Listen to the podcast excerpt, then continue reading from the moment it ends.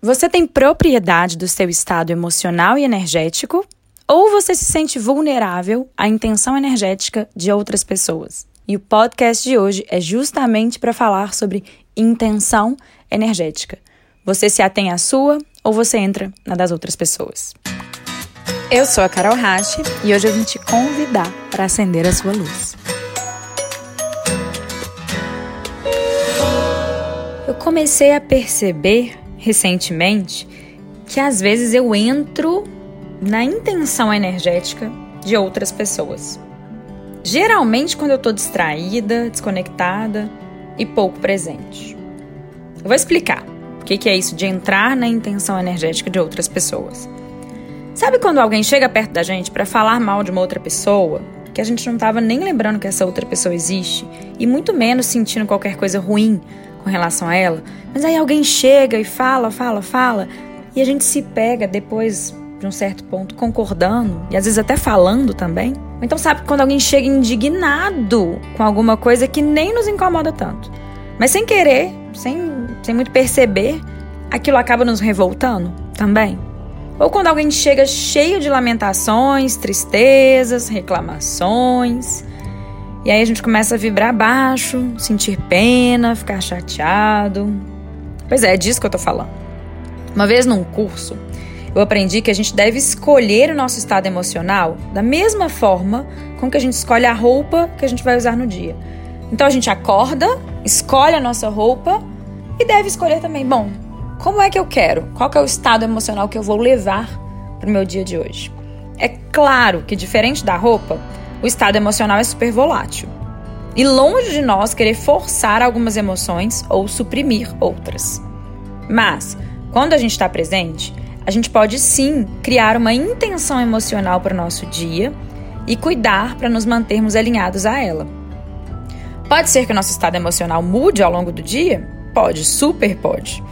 Mas é melhor que isso aconteça por algum impulso interno nosso e não porque a gente se deixou levar pela intenção energética dos outros. Nem sempre as pessoas têm uma intenção energética clara, né? Poucas pessoas centram-se, ficam presentes no início de um dia e falam: minha intenção energética para o dia de hoje é essa. A maioria não faz isso.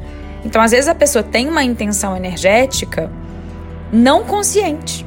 E às vezes, por ser não consciente, ela é perturbada, né? Vamos voltar para a metáfora da roupa para ver se fica um pouquinho mais claro. É mais ou menos assim. A gente escolhe que roupa vestir, veste e vai pro dia. Se sentirmos calor ou frio e por acaso precisarmos trocar de roupa, trocamos. Não queremos ficar engessados numa roupa que nos aperte ou que nos não, não nos faça sentir bem. O que não pode acontecer é a gente escolher a roupa, se sentir bem e depois trocar de roupa sem perceber só porque a gente chegou num ambiente e sentiu, ai, a nossa roupa tá alegre demais, comparada a desse coleguinha aqui que tá meio fúnebre. Ou, ai, minha roupa tá discreta demais em relação a das outras pessoas.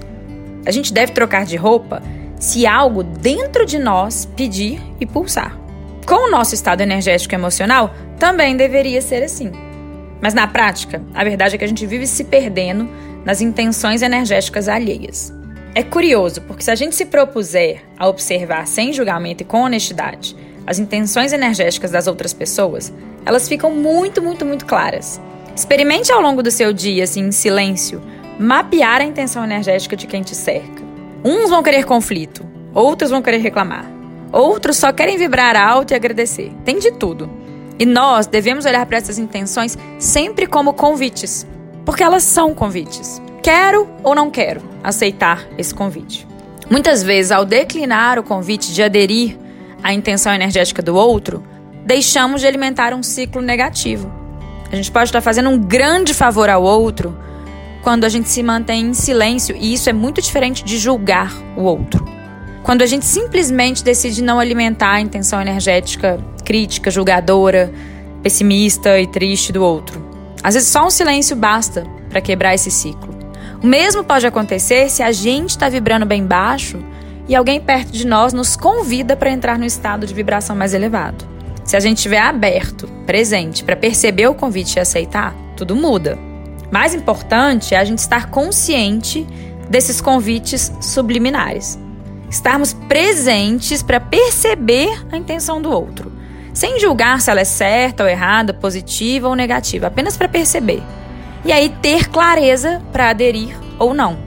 Caso contrário, a gente acaba trocando de roupa tantas vezes durante o dia de forma tão inconsciente que no final, além de descaracterizados, podemos acabar completamente nus.